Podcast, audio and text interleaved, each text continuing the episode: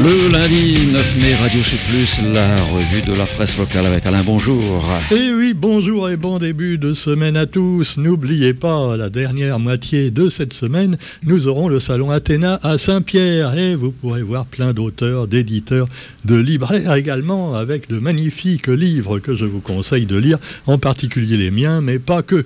Allez, maintenant que j'ai fait ma petite pub pour commencer, eh ben c'est normal, ça fait trois jours que j'étais pas venu, justement, puisque j'étais parti donc euh, les professeur auprès des élèves hein, sur euh, un livre sur les insectes de la Réunion et l'entomologie en général pour aider les jeunes à aimer la nature, les jeunes et les moins jeunes. L'écologie étant quand même le principal problème du 21e siècle, à mon avis, euh, bien avant les guerres, les terroristes et ce genre de choses qui ont toujours existé et malheureusement existeront toujours. Par contre, la planète, elle, est risque fort d'avoir une sixième extinction si on ne met pas bon ordre donc à notre manière de vivre. Et d'ailleurs, c'est un peu la une du quotidien d'aujourd'hui qui nous parle d'un plan européen pour lutter contre les substances toxiques. Car, eh bien, la Commission européenne vient d'adopter une feuille de route alors vous me direz que bon, ça fait 50 ans qu'on nous dit qu'il y a des, produits toxiques dans tout ce qu'on mange, dans tout ce qu'on touche, dans les meubles, dans les biberons, même des bébés, et finalement qu'on n'a pas fait grand-chose pour empêcher tout ça. Alors maintenant, l'Europe veut interdire des milliers de produits chimiques toxiques. Pourquoi ne l'a-t-on pas fait avant Puisque ça fait quand même 50 ans qu'on sait que c'est toxique? Mais oui, mais c'est une question de pognon. Bah oui, que voulez-vous? Alors donc, les objets du quotidien en particulier. Et on nous montre euh, à la une du quotidien, justement, eh bien, euh, un bébé qui regarde son biberon d'un air dubitatif. Et oui, en effet, ce biberon, dedans, il y a des substances toxiques, et en particulier du bisphénol qui est réputé toxique, le bisphénol A. Alors rassurez-vous, bonnes gens, le bisphénol A n'existe plus dans les biberons. Maintenant, on met peut-être du bisphénol B. C'est mieux. Ah Alors euh, donc euh, les jouets et articles de puériculture sont gavés de produits toxiques. Les couches, les peluches contiennent pour la plupart d'entre elles certains des éléments listés par cette Commission européenne dans sa feuille de route. L'environnement domestique, plein d'objets industriels et donc les jouets des enfants en particulier, pas seulement ceux qui viennent de Chine, soit dit en passant, mais beaucoup. Alors en Chine, évidemment, inutile de dire qu'ils respectent pas trop tout ça, ils s'en contrefoutent, ce qui fait qu'on n'est pas prêt d'avoir encore des jouets totalement non toxiques, et également des chaussures, et oui, des baskets et tout, qui soient totalement dénués de produits chimiques. Tiens, la Chine, parlons-en un instant justement, il y a un article sur la Chine qui nous apprend qu'à Hong Kong, eh bien c'est un ex-policier qui a été nommé à la tête de la ville, désigné par un petit comité loyal au régime chinois en effet, l'ex-patron de la sécurité de Hong Kong, John Lee, qui avait supervisé, supervisé la répression du mouvement pro-démocratie. Il a été désigné donc par le gouvernement de Pékin. Euh, voilà, euh, par oui, c'est sûr. Ah bah Hong Kong maintenant est totalement chinois et s'ils sont pas contents à Hong Kong, eh bien euh, ils peuvent pas trop faire la guerre. Hein parce que c'est tout petit Hong Kong. Mais enfin bon, ils ont l'appui évidemment des États-Unis et des pays occidentaux, mais ça ne suffit pas, semble-t-il. Donc l'ancien policier de Pékin a été choisi pour diriger donc l'ancien territoire anglais. Euh, qui a son indépendance maintenant, euh, pardon, son indépendance, plutôt sa dépendance avec la Chine, depuis maintenant bah, une bonne vingtaine d'années. Nous avons également un autre pays qui a des soucis avec un pays plus grand, c'est l'Ukraine. Et là, il y a encore des combattants dans les galeries d'Asovzal, cette usine, donc cette immense usine, une aciérie, donc où des civils s'étaient réfugiés mais pas que des civils, parce que bon, on sait que les civils trinquent beaucoup, malheureusement, dans cette guerre, parce qu'ils veulent se réfugier dans des écoles ou dans des lieux où il y a des, euh, des endroits euh, très, très, très qui peuvent les sauvegarder, mais en fait, bien souvent, ce sont des pièges et des impasses, et surtout dans ces endroits, eh ben, il y a également des résistants, et les résistants euh, ben, peuvent finalement prendre un petit peu les civils comme bouclier humain, même si, évidemment, du côté ukrainien, on dit que non. Hein. Alors évidemment, c'est toujours les Russes les méchants. Et d'ailleurs, eh bien, ils ont fêté également le 8 mai, puisque le 8 mai, on s'en souvient, c'est la fin de la guerre de 40, 45, avec euh, la victoire des Alliés y compris les Russes, face aux nazis. Et d'ailleurs, on le sait que Vladimir, on sait que Vladimir Poutine veut justement lutter contre les nazis en Ukraine. Ah oui, pour lui, il y en a encore.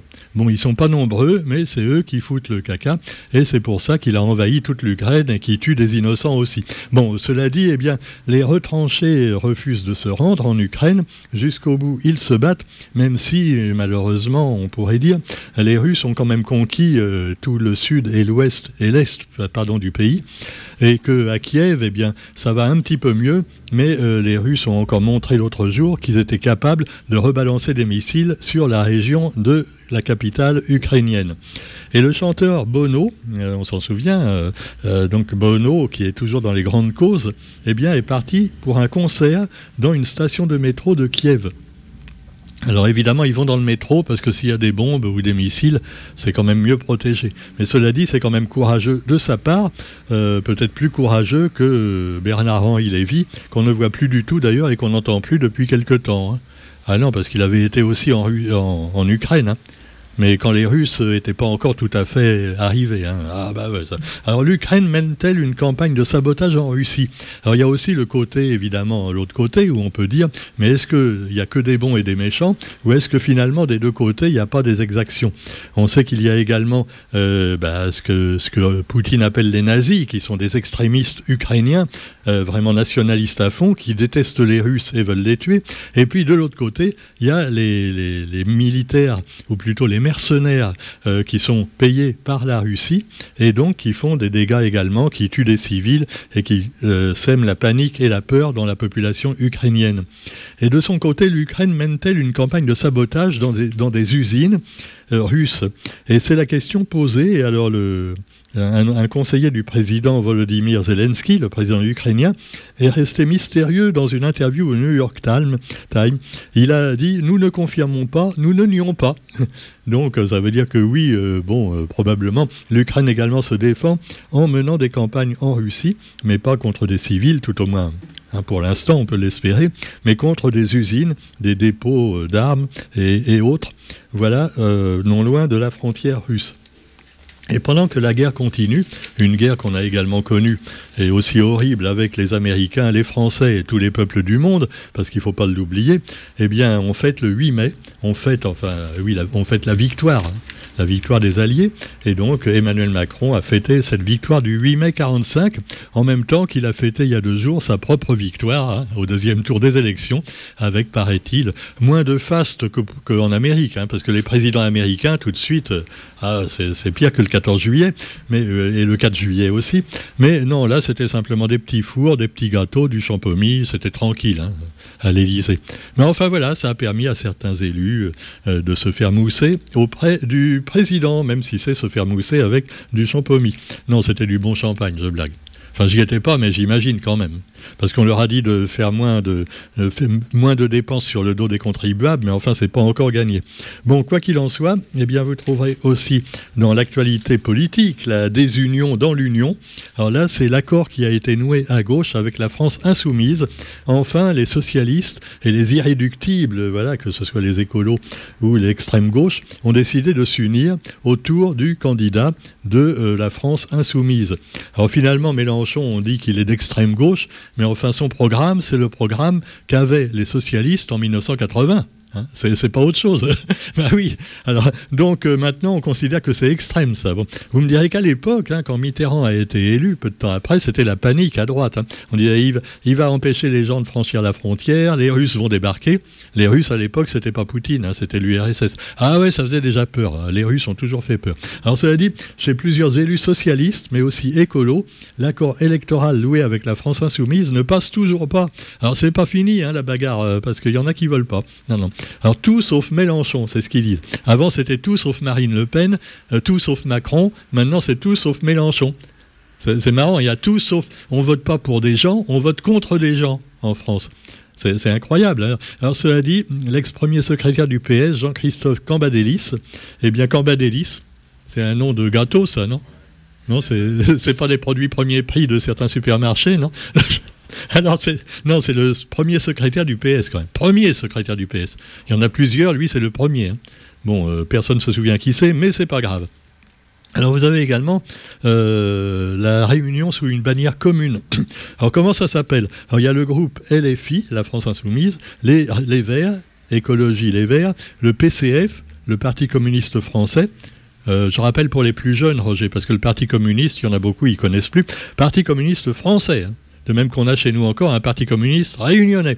Alors, vous avez aussi le PS, Parti socialiste. Lui, bon, c'est plus grand chose, mais enfin, il, hein, a été gentil. Hein, Mélenchon, il l'a pris quand même. Il n'y a, plus de parti. C'est quoi le Parti socialiste maintenant Alors cela dit, euh, non, c'est pas Macron. Hein, euh, alors cela dit, eh bien, Lionel Jospin est venu apporter son soutien à une socialiste dans la 15e circonscription de Paris, où il envisage de se présenter contre une insoumise. Donc Jospin euh, déteste Mélenchon. Voilà, voilà.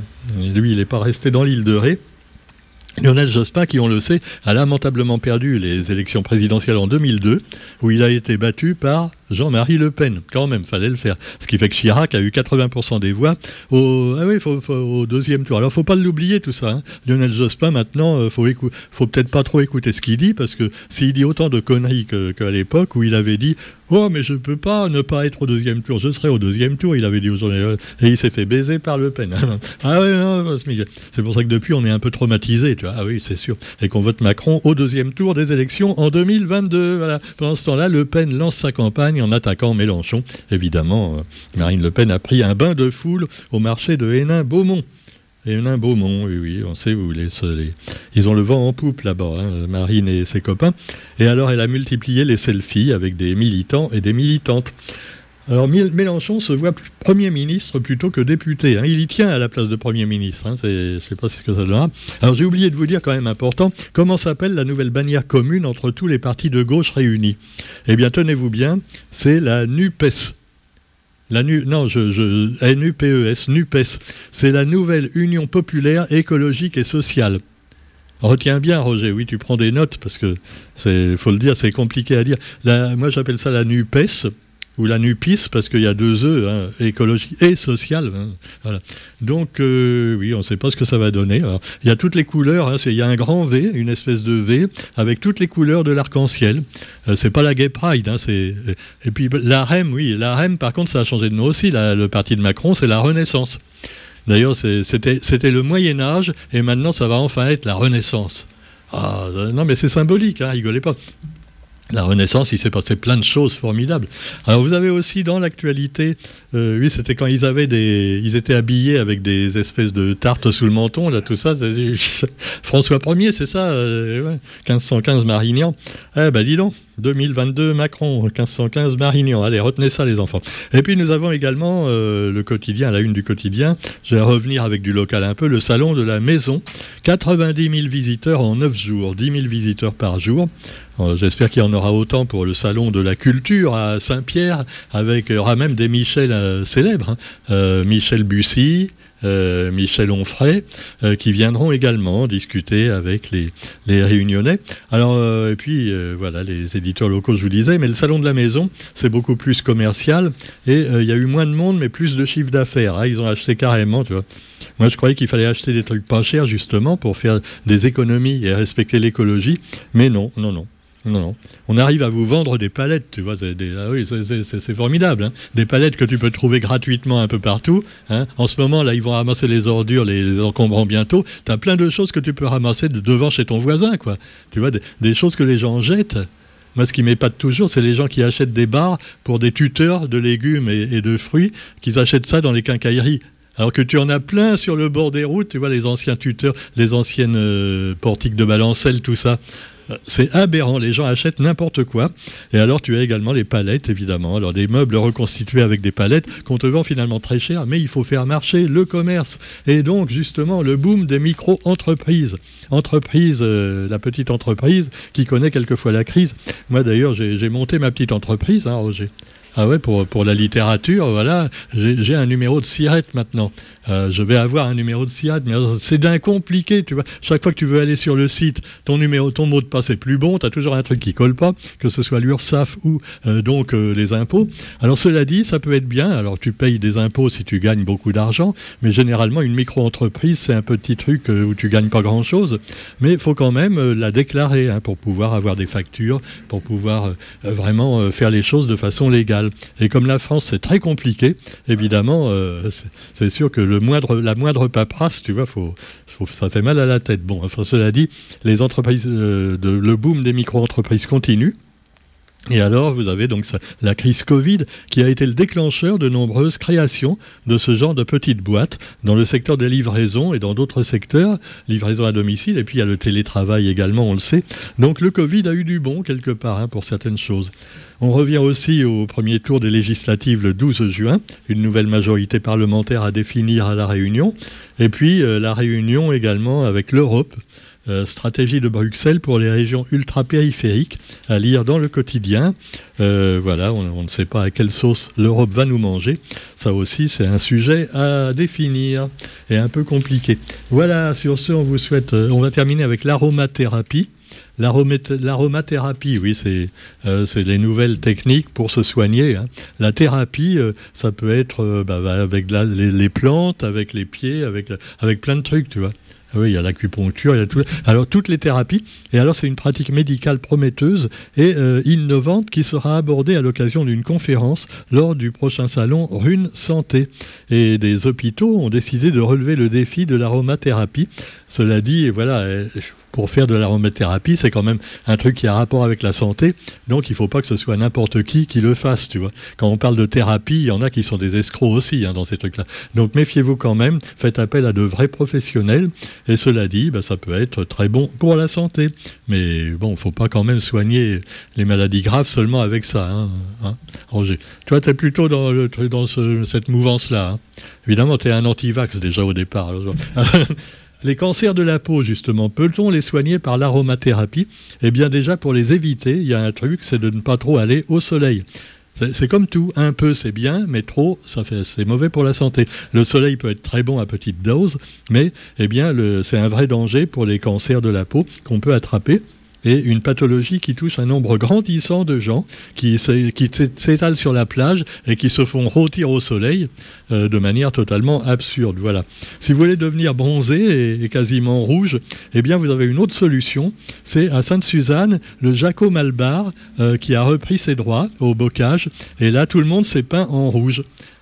Alors c'était encore mieux que d'aller à la plage et probablement c'est fait avec des plantes, hein, les colorants. C'est pas artificiel, donc c'est quand même moins, moins mauvais pour la santé. Tout au moins, on l'espère. Hein. parce que c'est des pots de poudre, mais enfin non, c'est naturel. Hein, c'est pas de substances toxiques dedans, promis. Allez, on se retrouve quant à nous demain. J'ai été un peu long aujourd'hui, mais j'étais pas là pendant deux jours. Il hein. fallait que j'en profite un peu. Et donc demain sur Radio Sud Plus, bonne journée et bonne semaine à tous. Salut